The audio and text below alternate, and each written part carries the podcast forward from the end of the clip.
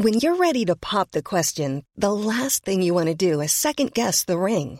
At Bluenile.com, you can design a one-of-a-kind ring with the ease and convenience of shopping online. Choose your diamond and setting. When you find the one, you'll get it delivered right to your door. Go to Bluenile.com and use promo code LISTEN to get $50 off your purchase of $500 or more. That's code LISTEN at Bluenile.com for $50 off your purchase.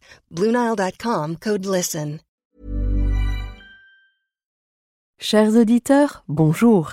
Bienvenue dans la saison 3 de Comme d'Archie, le podcast qui vous ouvre les portes du monde fascinant de l'architecture.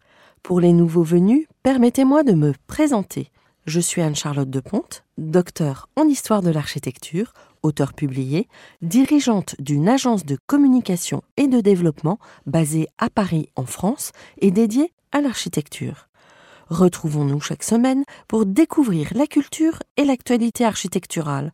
Pour cela, nous interviewons des spécialistes, nous abordons des thèmes différents et nous apprenons à regarder les projets dans leur diversité et leur contexte. Pour vous offrir le meilleur, Julien Rebourg, ingénieur son, est aux commandes techniques du podcast. Merci d'être avec moi aujourd'hui et maintenant, place au talent. Bienvenue dans Comme d'Archie.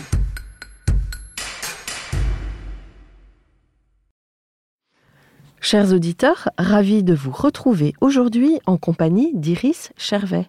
Bonjour Iris. Bonjour. Bienvenue dans Comme d'Archie. Vous êtes architecte, paysagiste, conceptrice et à la tête de l'atelier Iris Chervet, qui est situé dans le 12e arrondissement à Paris. Votre atelier est relativement récent puisque vous l'avez créé en 2018. C'est bien Oui. ça? Vous avez été double lauréate du fameux concours Europan. Et je me souviens qu'Isabelle Moulin, secrétaire générale d'Europan, nous avait parlé de vous lorsqu'elle était venue témoigner dans le podcast en juin dernier. En 2019, vous êtes sélectionné par l'incubateur d'architectes échelle 1. En parallèle, vous rejoignez la résidence de l'eau, un programme de recherche expérimentale visant à améliorer la résilience des espaces publics parisiens et pour participer à la mise en œuvre du plan climat. Enfin, vous enseignez le projet urbain à l'École nationale supérieure d'architecture de Paris-Val-de-Seine et à l'École spéciale d'architecture. Quel programme Et vous intervenez dans différentes écoles à l'occasion de conférences ou jurys. Votre atelier mêle, je cite, architecture et paysage et revendique une conception transversale où l'attention au milieu naturel prime sur l'organisation des milieux construits et guide les choix architecturaux. Il s'agit d'établir ou de rétablir la relation essentielle entre l'homme et son territoire. Alors on va commencer par le début. Quel est votre parcours? Quelle a été votre jeunesse? Où s'est ancrée votre envie d'architecture? Quelles ont été vos études? Alors, euh, je suis née et j'ai grandi à Lyon. J'ai voulu être architecte assez jeune, jusqu'au jour où des amis de mes parents m'ont dit Ah, tu veux être architecte? Mais Et vos mon- parents ne l'étaient Non, pas? pas du tout. Il n'y a Mm. pas d'architecte dans ma Mm. famille. Et donc, des amis de mes parents qui étaient euh, très intéressés par l'architecture m'ont sorti tout un tas de revues sur des tours à Dubaï qui m'ont complètement euh, dégoûtée. Dans la voiture, en rentrant, j'ai dit à mes parents, en fait, je veux surtout pas faire ce métier, ça a l'air horrible. Euh, et puis, ça m'est revenu plus tard, quand j'étais au lycée. Et une expérience qui a été assez forte dans ma vie lyonnaise, du coup, c'est justement la transformation de cette ville quand j'étais adolescente et en particulier avec euh, tout le réaménagement des berges du Rhône qui a été, euh, qui m'avait euh, vraiment scotché quand j'étais adolescente. Mais dans quel sens? Bah, de voir la générosité du projet, la puissance du paysage dans la ville et à quel point ça a généré derrière, ça a impulsé toute une dynamique de transformation de la ville qui a duré et qui dure encore. Et je m'étais dit, mais quelle, euh, quelle générosité, quoi. Tout d'un coup, ce, ce parking qui redevient un vrai espace public, euh, qui devient euh, le lieu euh, de, de la ville lyonnaise. Ouais. Et puis, euh, c'est quelque chose qui m'a suivi et sur lequel je travaille beaucoup aujourd'hui, tout ce rapport à la géographie et à la grande échelle dans les villes. D'accord. Alors vos études? J'ai fait mes études à l'école de Paris-Val-de-Seine, dans le 13e arrondissement. Et euh, après mes études d'architecture, donc j'ai fait une formation à l'école de paysage de Versailles pendant un an. qui était vraiment un, complément et pas une réorientation.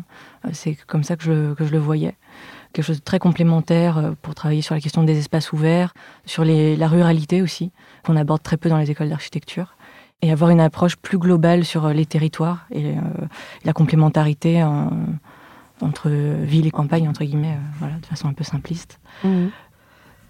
Et, les, enfin, tous les débats sur le climat, etc. Vous étiez déjà sensible à ça? C'est pas ça qui m'a amené à m'intéresser au paysage. Ce qui m'y a plutôt amené, c'est qu'à l'école d'architecture, on avait travaillé sur des projets urbains en, master. Et euh, je trouvais que les solutions qu'on nous apportait étaient trop celles de l'architecte exclusivement, c'est-à-dire qu'on abordait le projet d'urbanisme comme un projet d'architecture et je trouvais que, que, ça manquait de sens.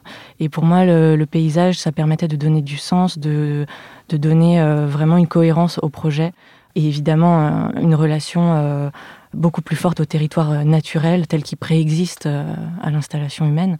Et donc voilà, de reconnecter vraiment l'installation de l'homme, l'établissement humain à un cadre, un cadre naturel hmm.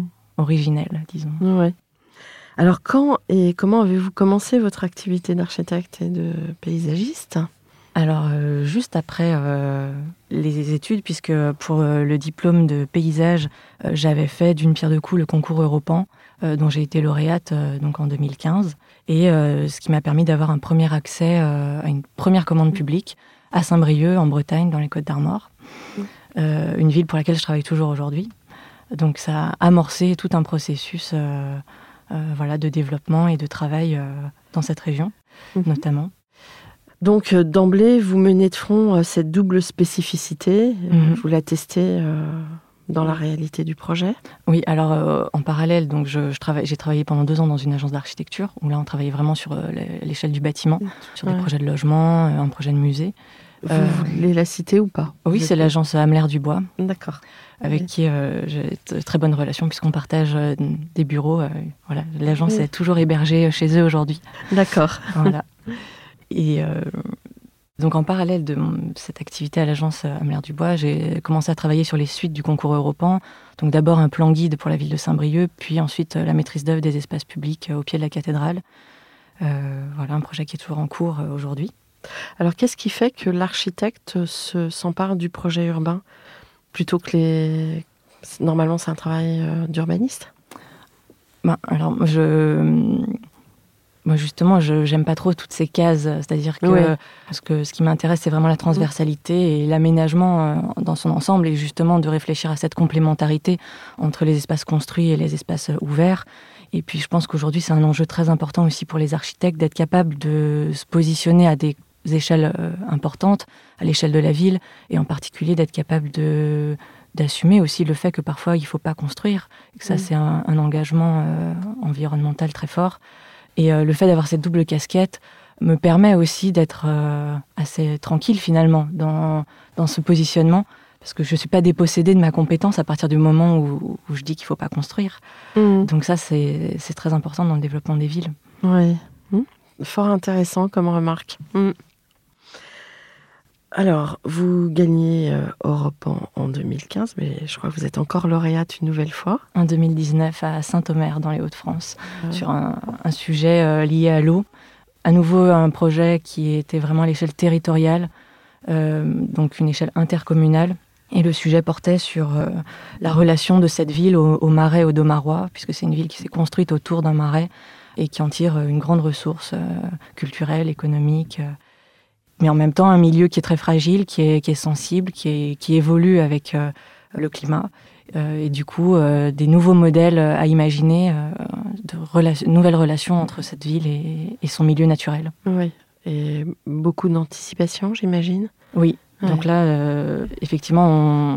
moi je travaille beaucoup avec les scénarios du GIEC, qui, donc les scénarios d'évolution du climat, qui permettent de, de, faire des hypothèses euh, sur les changements climatiques et la manière dont les milieux naturels vont se transformer, et donc aussi les milieux construits mm. vont se transformer en lien avec ces changements climatiques. Donc euh, c'est une donnée qu'on intègre de plus en plus dans nos projets et même qui est fondatrice d'un certain nombre de nos projets. Mm. C'est cette résilience des territoires et cette adaptation euh, aux, changements climatiques et aux risques. Mm. Alors je vais, avant d'aller plus avant dans les projets, J'aime bien au moment où on, parle justement de la réalisation de finalement de votre savoir euh, d'étudiant. Euh, vous avez gagné deux Europans, vous avez maintenant accès à la commande, euh, ce qui est pas donné à tout le monde, hein, parce que l'accès à la commande pour les jeunes est compliqué. En général, il y a des années d'agence intégrées dans les agences, vous vous êtes allé super vite. Et l'une de mes questions récurrentes dans Comme d'Archie est est-ce qu'aujourd'hui, vous avez le sentiment d'avoir accompli ce que vous imaginiez à la sortie de l'école? Alors accompli non, parce que j'ai toute ma carrière devant moi, donc euh, heureusement que, que non. Mais euh, je pense pas qu'en sortant de l'école, j'imaginais euh, forcément, c'était pas du tout clair pour moi que je voulais exercer à mon compte. Par contre, ce qui a été clair, c'est qu'une fois que j'ai gagné Europan, je me suis dit, maintenant j'ai attrapé le bout de la ficelle, je vais dérouler la, pelote jusqu'au bout. Quoi, et, ouais, Surtout ne, ne rien s'interdire pour. Ouais. ouais c'est une grande opportunité. Vous avez dû faire des jaloux. Mais c'est pas sans. C'est aussi laborieux, c'est-à-dire que Repen, c'est à la fois une grande chance, euh, c'est une opportunité incroyable, mais c'est aussi laborieux parce que ce sont des, processus de projets qui sont très longs sur des sujets difficiles à grande échelle. Et puis, euh, donc ça met beaucoup de temps à se concrétiser, à se mettre en forme. Euh, voilà. Mmh. Beaucoup de recherche, de travail. Beaucoup de recherche, beaucoup de travail. Et puis en plus, vous êtes en général les architectes euh, n'ont pas encore un modèle économique euh, extrêmement rentable, donc il faut pouvoir vivre parallèlement. Oui, bah c'est pour ça que pendant deux ans, j'ai cumulé euh, un emploi à temps plein dans une agence, plus le démarrage des, projets, notamment à Saint-Brieuc. après, c'était aussi très formateur mm. d'avoir cette double, double expérience en parallèle. Alors, avant de revenir vraiment à vos projets, j'avais euh, cette question, vous l'avez finalement déjà un peu abordée, mais peut-être que vous pouvez la définir de manière plus euh, théorique. Euh, comment s'imbriquent ces différentes échelles et matières de l'architecture, de l'urbanisme et du paysage? Oui, alors c'est des imbrications à la fois thématiques et d'échelle. Mmh. C'est-à-dire que moi, je fais pas vraiment la enfin, je fais pas de séparation nette entre l'architecture, le paysage et, l'urbanisme. Et je pense que dans tous les projets, je convoque un peu des trois. Euh, dans le processus de conception, cette imbrication, euh, elle se fait, euh, cette imbrication en tout cas entre les échelles, elle se fait déjà dans la méthode et la manière dont on, accompagne les maîtrises d'ouvrage publics.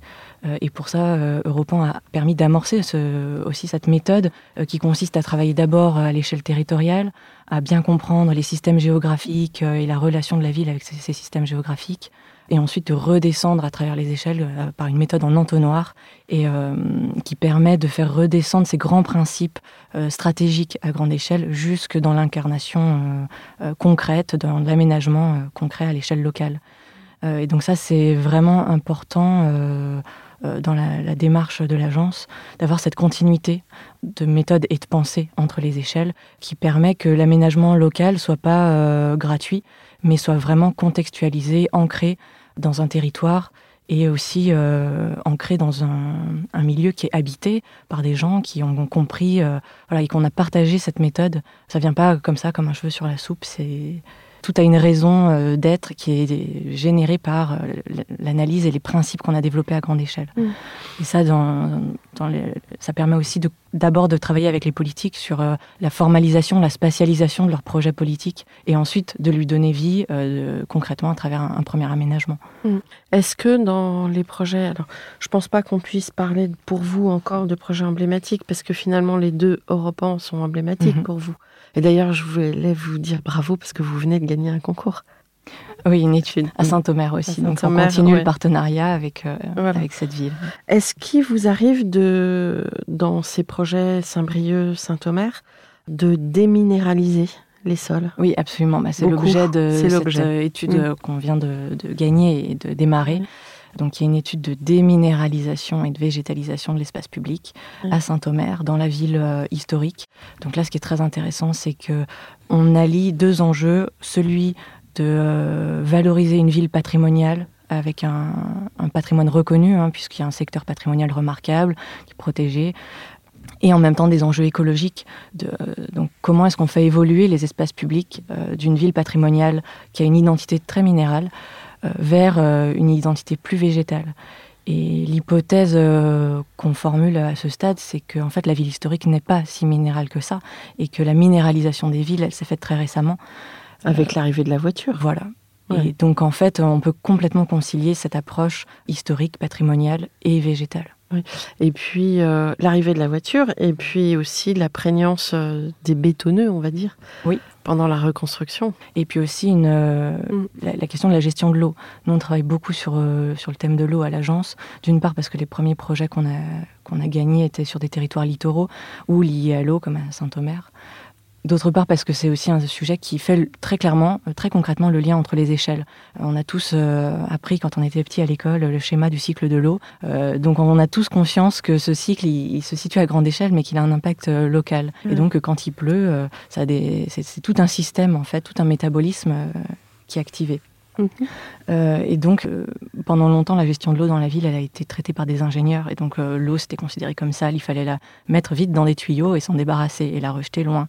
Et aujourd'hui, on ne peut, plus, peut plus travailler comme ça, puisque ça crée des problématiques qui se répercutent du coup en aval, dans les stations d'épuration, sur le littoral. Et que plus on va infiltrer l'eau, justement, dans les sols, plus on va recharger les nappes phréatiques, plus on va réactiver ces sols donc qui vont pouvoir euh, développer des milieux euh, vivants, des écosystèmes réels, euh, et, et plus on va limiter les impacts sur les réseaux et donc les risques Mm. pour les ingénieurs. Mm. Comment vous travaillez le rapport euh, de, des habitants avec vos projets à grande échelle Euh, Parce qu'il y a toujours la mémoire qui euh, l'homme est attaché à ce qu'il a connu, à ce qu'il a, ce qu'il a enraciné. Enfin, en tout Mm. cas pour pour beaucoup. Et parfois vous modelez, vous remodelez le paysage. Comment ça se passe? Vous travaillez en concertation euh, Oui, ouais, aujourd'hui on fait de la concertation sur quasiment tous nos projets.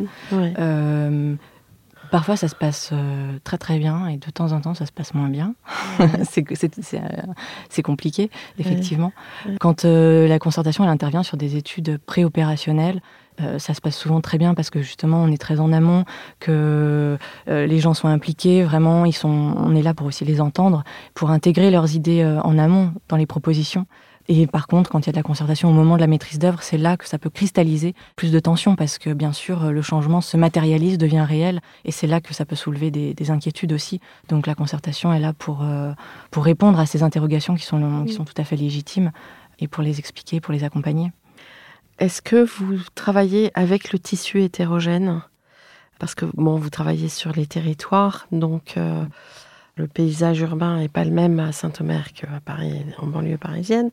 Comment, avec ces développements autour des cœurs de villages ou des cœurs de villes, qui a été plus ou moins anarchique en fait, et pas forcément pensé de manière globale, euh, vous travaillez avec ça Euh, Comment comment ça se passe? Oui, oui, oui. Euh, alors c'est vrai que pour l'instant, on travaille beaucoup sur des villes moyennes ou des petites Ouais. villes. Sûrement aussi parce que ce sont des territoires qui ont un rapport. Au, enfin, la, la ville paysage peut s'exprimer très facilement Ouais. à travers l'échelle de la ville moyenne, qui Ouais. peut complètement s'affranchir d'un modèle macro de métropole et donc vraiment se reconnecter avec. Avec une nature, une forme de nature qui est plus, qui est plus proche. Euh, donc c'est un terrain qui est privilégié pour, pour cette démarche. Après, on travaille euh, aussi sur, des, enfin, sur tout type de, de contexte euh, urbain. Et récemment, on a travaillé sur le concours Amiter, qui est un concours qui a été lancé par le PUCA, donc un programme du, le même programme qui a créé et qui gère Europan. Et donc, qui était un concours sur euh, comment rendre plus résilients des territoires euh, inondables, euh, ou en tout cas e- exposés au risque d'inondation.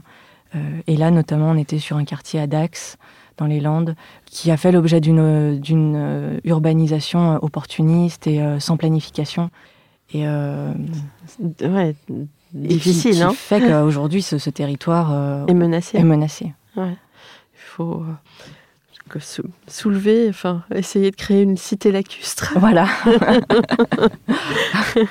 défaire et refaire Mm. mieux, Ou en tout cas, euh, se reculer. euh, retisser à partir de ça des choses qui, euh, qui vont permettre à la fois le maintien des, des populations, Ah oui. euh, leur, le- le- la préservation de tout- toute la culture aussi qui s'est sédimentée sur, sur un territoire, leur culture qui leur appartient Mm. en tant qu'habitants, et en même temps de sécuriser, bien sûr, puisque là c'est le sujet, mais de retrouver un rapport beaucoup plus fort, beaucoup plus évident aux dynamiques naturelles du territoire. Oui, mais pour le coup, vous êtes quand même obligé de le modeler, ce territoire. Oui. Ouais. Mm. Et euh, bon, ça doit. Et vous mais en fait, le changement climatique nécessite des, des projets forts, ouais. effectivement, ouais. et des projets ambitieux en tout cas, et des, des appuis politiques très forts. C'est un vrai défi politique euh, et de, de, commande avant d'être un défi d'architecte. Alors, est-ce que euh, on va pouvoir justement travailler la matière paysagère de manière à ce que sur le littoral, notre grand littoral français, tout ce qui est construit soit protégé? Alors, Déjà, ce qu'il faut bien voir, c'est que euh, souvent on, on, voit des cartes avec la montée des eaux, on ouais. a l'impression qu'en fait c'est permanent, alors que non, ces cartes elles représentent un risque, elles ne représentent pas une situation permanente. C'est-à-dire que la montée des eaux, euh, c'est aussi l'accentuation d'un certain nombre de phénomènes, donc l'augmentation du risque, mais ça ne veut pas dire que l'eau elle va être, euh, elle va être plus haute en permanence. -hmm. Ça veut dire que par moment et de plus en plus souvent, elle sera plus haute. Ouais. Donc ça veut dire qu'il faut concevoir les, tous ces espaces euh, de façon réversible et adaptable aux différentes euh, situations qui vont traverser. Donc euh, il y a beaucoup d'aménagements en zone inondable qui se font avec des, des espaces de, de parcs, par exemple, qui sont inondables. Mais quand c'est pas inondé, ben, c'est un parc public avec plein d'usages et qui participe vraiment de la vie d'un quartier. On va pouvoir faire du sport, euh, peut-être cultiver aussi, euh, ou faire enfin, voilà, tout un tas d'activités. Mais quand c'est inondable, et ben, l'eau, elle est guidée dans cet endroit dans cette zone d'expansion de la crue. Mmh. Et donc, elle est contrôlée. Mmh. Ok, alors on va revenir à vos projets pour le coup. Euh, Saint-Brieuc, est-ce que vous pouvez nous en parler? Oui, alors Saint-Brieuc, c'est donc commencé avec le concours européen. Ça a été une très belle rencontre avec euh, l'élu à l'urbanisme euh, donc de l'époque de la précédente municipalité, euh, Jackie Desdois, euh, et qui m'a fait confiance en me confiant une première mission sur le plan guide des espaces publics du centre-ville. Et Europan a cette capacité à créer euh, des, des, belles rencontres et à amorcer des histoires euh, assez durables sur les territoires. Donc voilà, c'était pas rien puisque j'avais 25 ans, donc se voir confier une mission à 25 ans, c'est c'est engageant. Vous deviez, je pense que vous le méritez. si vous avez gagné deux fois, c'est qu'il y a matière. oui. Voilà, et en tout cas, euh, donc, euh, on a travaillé sur ce plan guide et après, on a euh, gagné le concours de maîtrise d'œuvre pour l'aménagement du premier espace public qui concrétisait les ambitions qu'on avait formulées dans le plan guide, à savoir un ensemble de places au pied de la cathédrale. Et ensuite, il y a eu un changement de, de municipalité aux dernières élections. Donc euh, le projet a été mis en stand-by pendant quelques temps et puis euh, les nouveaux élus ont décidé de le poursuivre. Ils se sont réappropriés le projet, donc on a retravaillé le projet avec eux. Euh, on a refait aussi de la concertation pour réintégrer un certain nombre d'usages qui avaient été un peu mis de côté dans le projet. Les nouveaux élus ont porté euh, une ambition plus forte sur la végétalisation aussi. Euh, donc voilà, nous on a, on a fait ce travail d'accompagnement.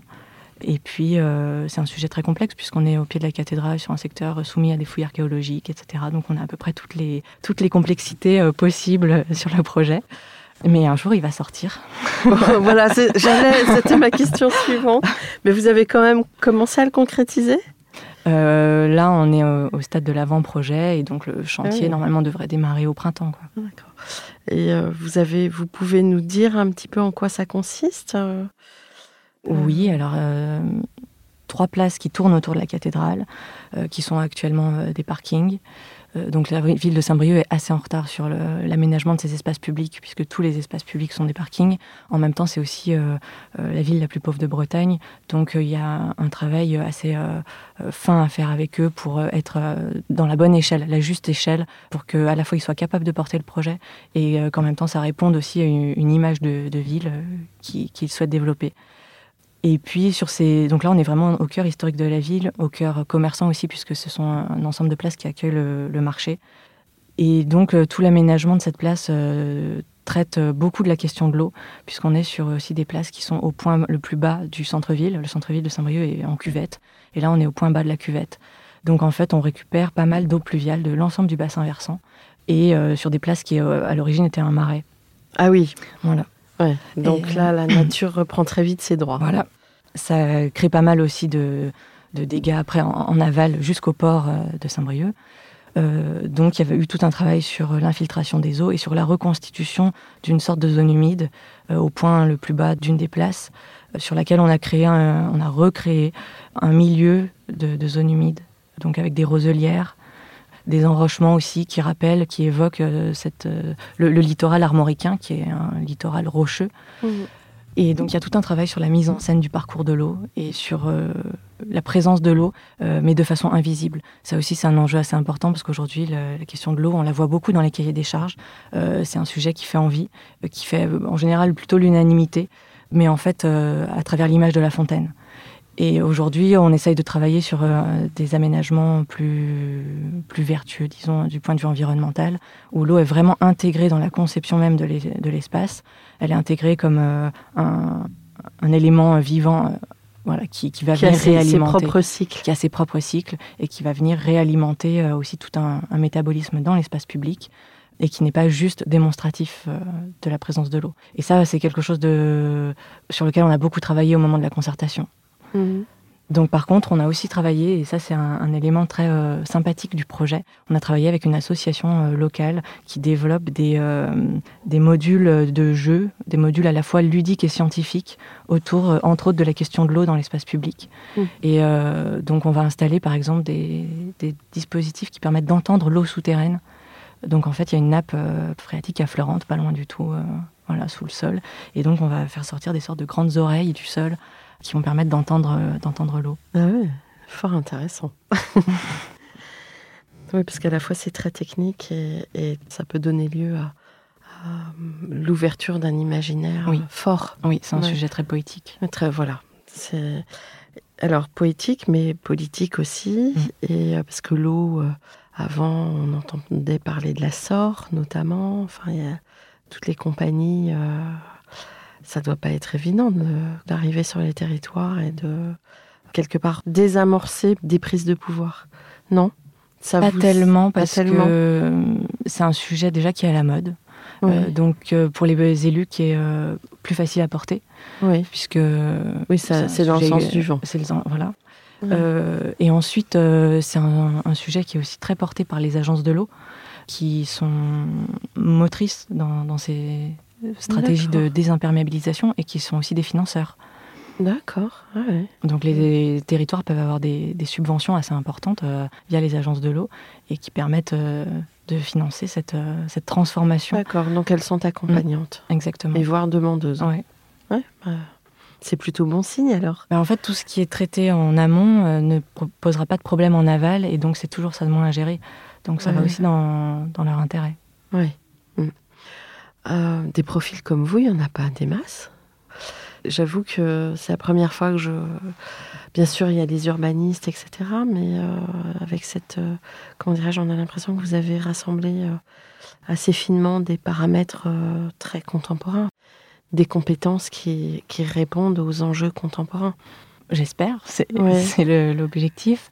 Euh, je pense que c'est un, profil qui, va, qui est émergent, euh, et notamment avec la mise en place des doubles cursus d'architecte paysagiste depuis, je crois, deux ans. Donc ça veut dire que dans quelques années, il y a des gens qui ont vraiment ce, double cursus qui, qui, vont sortir des écoles.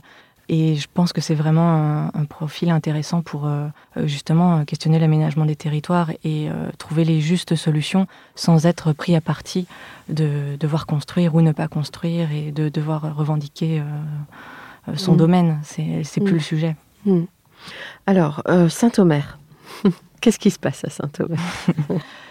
Alors, euh, à Saint-Omer, donc j'avais gagné le concours en 2019, le concours européen, suite à quoi on a organisé un grand séminaire sur le territoire avec tous les acteurs, à la fois politiques, mais aussi les acteurs liés à l'eau, puisqu'il y a beaucoup d'acteurs qui travaillent sur le thème de l'eau dans la région audomaroise.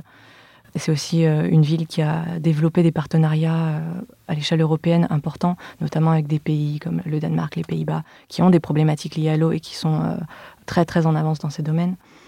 C'est une maîtrise d'ouvrage ambitieuse et qui est accompagnée par une agence d'urbanisme, donc qui est une agence d'urbanisme territoriale sous forme associative, qui regroupe une trentaine de personnes et qui mmh. permet d'avoir une maîtrise d'ouvrage qualifiée en fait, compétente, qui est déjà très accompagnée en amont et donc avec un très fort niveau d'ambition, et euh, en particulier sur des sujets environnementaux.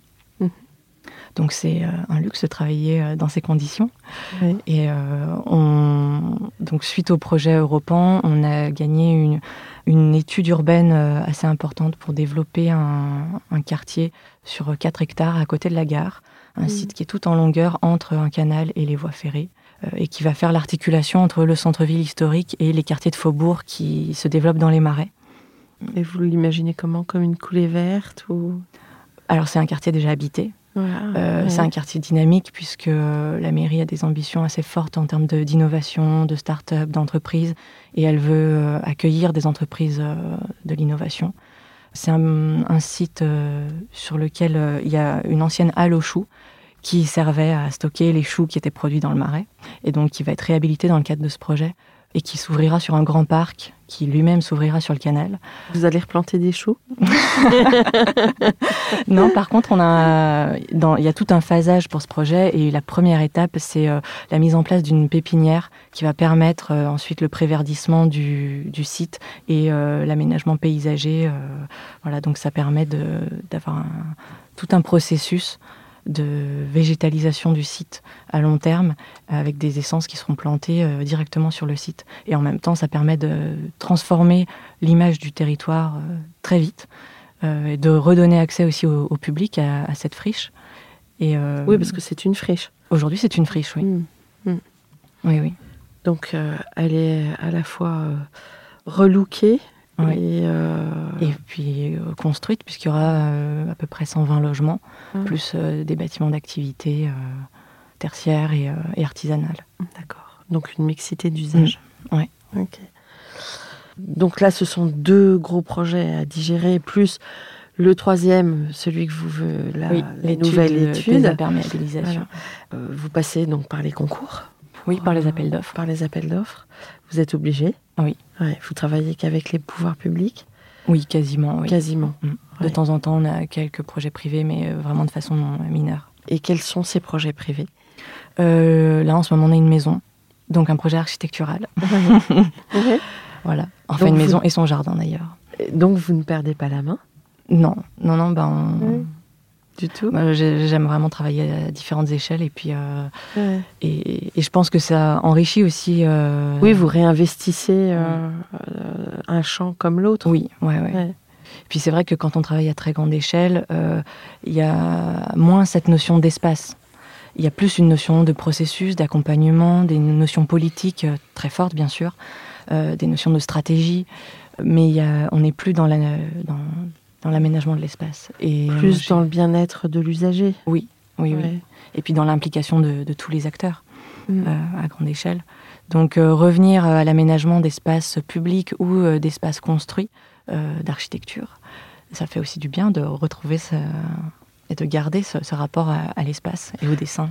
Mais vous la ex nihilo ou c'est une réhabilitation? Non, c'est une, une, transformation d'une maison existante avec une extension. Alors au niveau des matériaux, vous avez, vous êtes allé chercher euh, euh, dans les, les savoir-faire euh, locaux ou, vous restez très traditionnel? Enfin, ça dépend des budgets aussi. Oui, ça dépend des budgets, ça dépend des envies des clients. Oui. On essaye d'être le plus, d'aller le plus possible vers une démarche environnementale et évidemment d'être sur des circuits locaux. Ça, c'est sûr. Maintenant, c'est toujours la, grande question avec euh, les particuliers, c'est que eux ne portent pas forcément ces sujets. Oui. Donc euh, il faut. Ils veulent euh, que tout soit certifié. Oui. C'est une prise de risque qui sont pas forcément. Oui, non, là c'est pas l'objectif. L'objectif c'est d'avoir mm. une, démarche un peu globale et effectivement de faire appel à des à des filières locales. Mais c'est un projet qui est aux portes de la Normandie. Donc voilà, c'est. Bon. Et ben, on, vous souhaite euh, plein de projets, euh, de nouveaux projets privés et publics, en tout cas. Vous avez d'autres euh, territoires que vous ciblez un peu? Alors bah, nous, donc, on travaille beaucoup en Bretagne, en Normandie et dans le Nord. Après, on a vocation à travailler dans, toute la France. Hein. Et vous regardez un peu les. Bah, vous parliez justement des pays nordiques. Vous regardez un peu à l'étranger comment cette euh, problématique de l'eau, des côtes, euh, des territoires côtiers sont traités? Oui, oui, oui. Alors, euh, en, ce moment, c'est un peu comme sur le sujet de l'intégration de l'eau dans la ville, qui était beaucoup un sujet d'ingénieur et qui a basculé dans, comme un sujet d'aménagement. Et euh, sur les territoires littoraux, il y a aussi ce basculement qui, qui est en train de s'opérer, mais de façon beaucoup, beaucoup moins évidente, qui est la transformation d'une logique d'endiguement à une logique d'aménagement du territoire.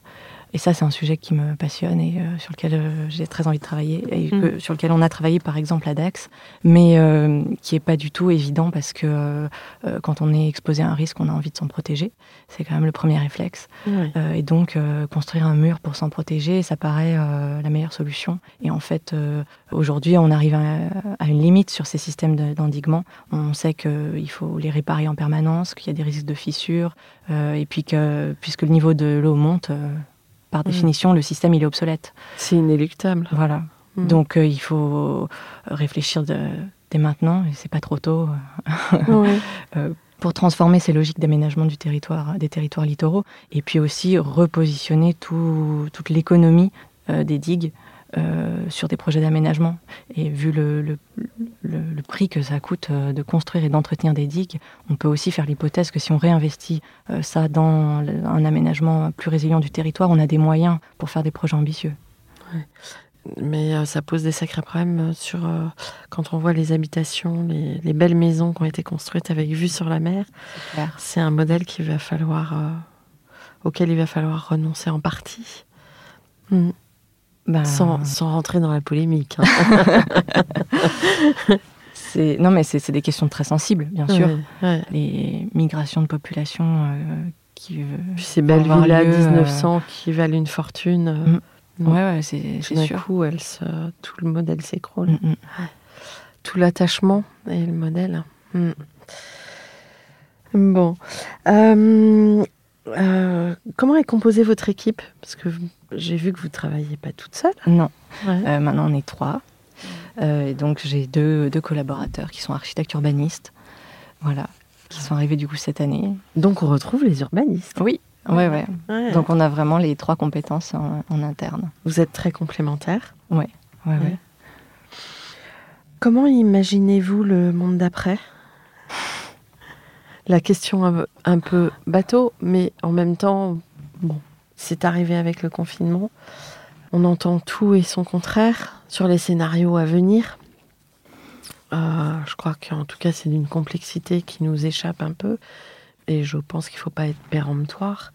Mais vous qui avez travaillé sur ces sujets extrêmement sensibles, vous avez peut-être quand même euh, quelques, quelques idées. Ben, je crois que c'est toute la force du projet paysager. Ouais. Euh, c'est la capacité à mobiliser euh, à la fois des matières donc vivantes et des processus qui par définition sont, sont flexibles euh, ils peuvent s'adapter euh, à différentes circonstances géographiques, climatiques, humaines. Donc je pense qu'il y a beaucoup de réponses à travers le, le projet de paysage. Mhm. Et après, il y a aussi peut-être au sein de la profession des chantiers euh, à engager euh, pour le, le monde d'après, pour faire évoluer les, les- les pratiques des architectes euh, et que les architectes puissent vraiment être au service de- d'une vision de, de territoire plus durable. Oui. Excite le geste architectural. Voilà. Ouais. Mm. Bon, après, c'est vrai que quand l'architecture est traversée par les modes, c'est peut-être pas exactement ce qu'il faut. En tout cas, c'est pas vraiment mon sujet, mais Oui. Très bien répondu. Euh, quel conseil donneriez-vous aux étudiants en architecture aujourd'hui? D'oser et puis d'être euh, d'être curieux. C'est pas très original tout ça, mais euh, c'est vraiment important euh, que les étudiants développent leur culture architecturale et leur culture euh, des territoires en général. C'est quelque chose sur lequel j'essaie de travailler avec mes étudiants. euh, moi, dans les, cursus sur lesquels, dans lesquels j'enseigne, donc j'enseigne dans des cursus d'architecture, mais euh, je suis un peu celle qui ramène la question de l'urbanisme et du paysage dans ces cursus et qui fait l'objet en, général d'une découverte à ce moment-là. Et donc ça, ça, m'intéresse bien d'initier cette, cette ouverture aux différents champs de, de la profession. La transdisciplinarité. Mm, mm, absolument. Est-ce que vous aimeriez passer un message particulier pour conclure? C'est le fameux mot de la fin, Ouais. puisque c'est un sujet qui, qui revient euh, beaucoup euh, sur euh, la place des femmes dans la profession. Je dirais qu'un message, c'est peut-être un appel à mes consoeurs pour. Qu'elle pour, croit euh, en elle. Oui, pour, pour monter des, des structures, pour prendre euh, une place qui est tout à fait légitime dans la profession et, et dans l'aménagement des territoires. Vous pensez que c'est conciliable avec euh, la maternité? Vous avez les droits dans le mille. Ouais. Ah bah, pourquoi s'en priver? Bah oui. Bah, oui, je pense. Hmm? Oui, oui. Hmm. Mais c'est vrai que c'est un, un sujet et que Hmm. moi, quand j'ai monté euh, la- l'agence, j'ai eu beaucoup de remarques sur le fait que ah bon, mais tu, tu veux pas avoir des enfants euh, Ah bon, tu ça va prendre toute la place dans ta vie et tu n'auras plus la place pour, euh, pour le reste. Et c'est faux. Et c'est très injuste aussi parce qu'on dit pas C'est- ça bien aux, sûr. aux jeunes hommes qui, qui veulent monter leur, leur structure. Donc ça, c'est il faut, il faut résister à, à ça au moment, de, au moment où on formalise, où on, assume euh, son projet entrepreneurial. Oui, je, je pense aussi. Et puis, euh, on a aujourd'hui, alors je sais pas si c'est très écologique, mais on a des machines à laver. Ce serait peut-être un peu compliqué si on nous demandait de retourner au lavoir, mais Oui. non, mais c'est vrai, on a quand même les moyens de matériel d'être euh, aidé. oui, oui, absolument. Mm.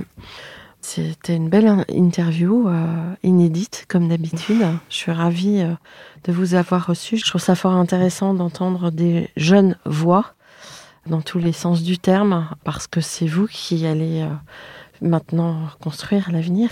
Donc c'est à la fois une lourde responsabilité avec...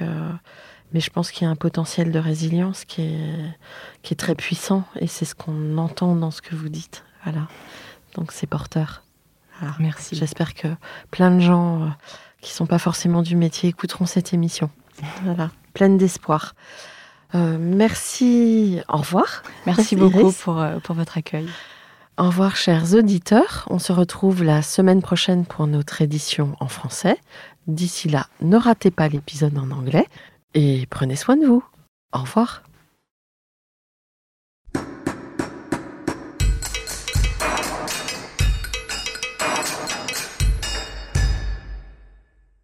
Chers auditeurs, merci pour votre écoute.